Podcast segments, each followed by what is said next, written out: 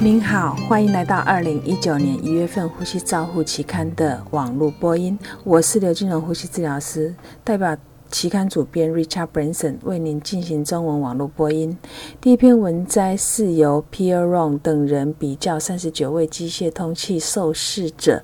他图银使用图银气管内管。内腔细菌菌落数与标准气管内管的差异，结果显示两组的微生物沉降量与气管内管的菌落数没有显著的差异，但是气管内管的生物膜有减少的趋势，但变化并没有达到统计学的意义，可能是样本量太小的关系。入日评论，他这项小型的试验的限制是 VIP 预防通常是急速的照护，它包。包括持续气囊压力的控制、声门下的抽吸，以及在气管内管涂上抗菌物质和减少生物膜机械装置等等。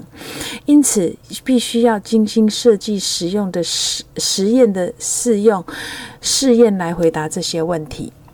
第二篇文章是由 Itagaki 等人使用诱呼吸诱导体积扫描技法，评估心脏手术后儿科病人接受两种高流量鼻导管，就是一个 liter 或两个 liter per minute per kilo。的高流量鼻导管，它的胸腹不同步的现象和使用标准面罩氧气治疗之间的差异，结果显示三者 PaCO2 都没有显著的差异，但是在两个两升每公斤每分钟的 High Flow Nasal Cannula 组的胸腹同步性和呼吸频率降低是有关的，这可能是因为 PEEP 的效应。这个 Wars 评论儿科高流量的定义需要再进一步的澄清，导致 High Flow Nasal Cannula 成功的机制的阐述仍然需要有更充分的理由理解。第三篇文摘是 Scaryberger 等 Scaryber 等人分析物理治疗法对于长期呼吸器依赖病人脱离呼吸器的影响，结果显示。能够坐在椅子上保持坐姿的受试者，他比较容易脱离呼吸器。然而，年龄和潜在的疾病是决定脱离成功呼吸器的主要关键。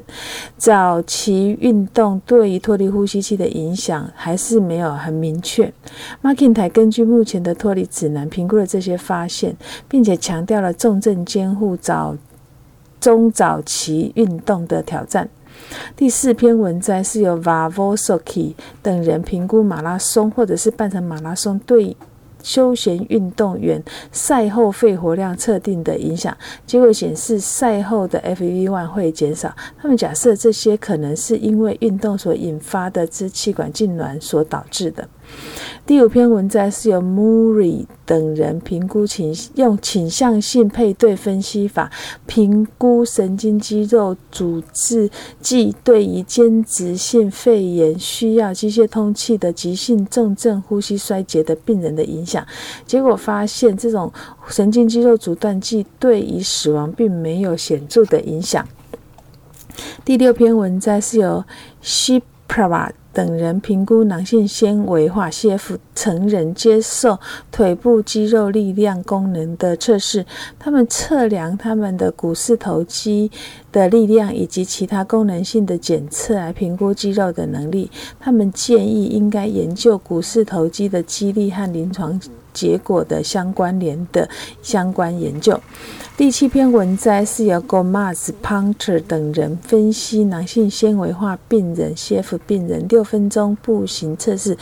的期间氧气饱和度的降低与夜间低血氧饱和度之间的差异。结果显示，两种情境都会让血氧饱和度的变化与与它们变化有关。然而，预测的 FV1 和一氧化碳扩散的能力的。的损伤以及六分钟走路测试间饱和度的降低是有相关的。第五篇文，第八篇文章是由喇叭达萨等人评估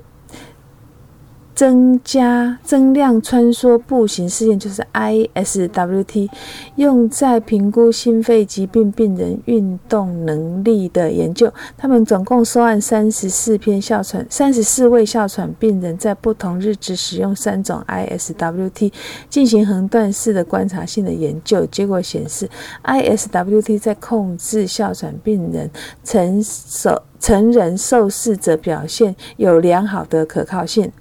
第九篇文章是由 Hangard 等人评估大型的国家健保资料库分析 COPD 病人诊断不足的情形。他们发现没有诊断的受试者，他的症状比 COPD 少，而肺功能比较好。这项工作凸显肺功能测定的重要性。第十篇文章是由把哈提亚等人评估儿科病人运动所引发呼吸困难的现象。他们回顾分析非哮喘病人运动诱发的支气管收缩激发试验。他们发现运动所引起的支气管收缩的激发试验，并没办法提供足够的数据来说明运动引发的呼吸困难的原因，所以需要更正式的运动心肺运动测试来证实。第十一篇文章是由 Lapenin 等人评估了七百多位接受 CPAP 治疗的受试者，他的 BMI 值就是身高体重指数，对于睡眠呼吸中止暂停的 AHI 就是人呃人呼吸暂停通气指数的影响。结果显示，AHI 会随着 BMI 的增加而增加，然而。BMI 越高，呼吸暂停的比例就会越低；BMI 越高，暂停就会越严重。呼吸不足以低血氧饱和度的增加，最后严重的类别低血氧饱和度会更严重。所以他们得到的一个结论就是，在评估疾病的严重程度和相关不良的健康影响的风险的时候，应该考虑新这篇研究的一些发现。第十二篇文章是由 Narberg。等人评估支气管扩张剂前的 FEV1 比上 FVC，它用来诊断 COPD 的准确性。在他们的报告指出，使用支气管扩张剂前的 FEV1 比上 FVC 用来诊断 COPD 可能导致 COPD 对 COPD 的误判，需要调整 FEV1 比上 FVC 的阈值，以及诊断 COPD 支气管扩张剂吸入前的 FEV1 比上 FVC 来增加诊断的正确性。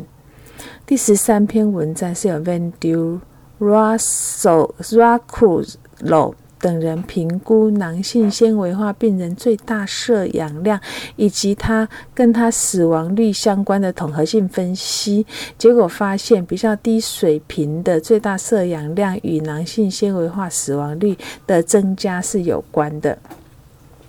第十四篇文摘是由杨等人对 COPD 受试者的肺康复生活品质进行生活品质的统统呃系统性的评价。结果来自十七项测试的数据显示，肺康复是可以使疲劳和呼吸困难相关的生活品质得到康改善的，但是情绪上面的支持好像没有。以上是二零一九年一月份《呼吸照护期刊》的中文网播，由中国医药大学呼吸治疗学系刘金荣呼吸治疗师的翻译与播音，抓成呼吸治疗师的修稿与审稿。如果你想进一步了解原文的内容或过去的议题，请您上美国呼吸账户期刊网站 www 点 r c j o u r n a l 点 c o m。你也可以借由网络的订阅，自动收到未来网络播音的议题。谢谢您的参与，再见。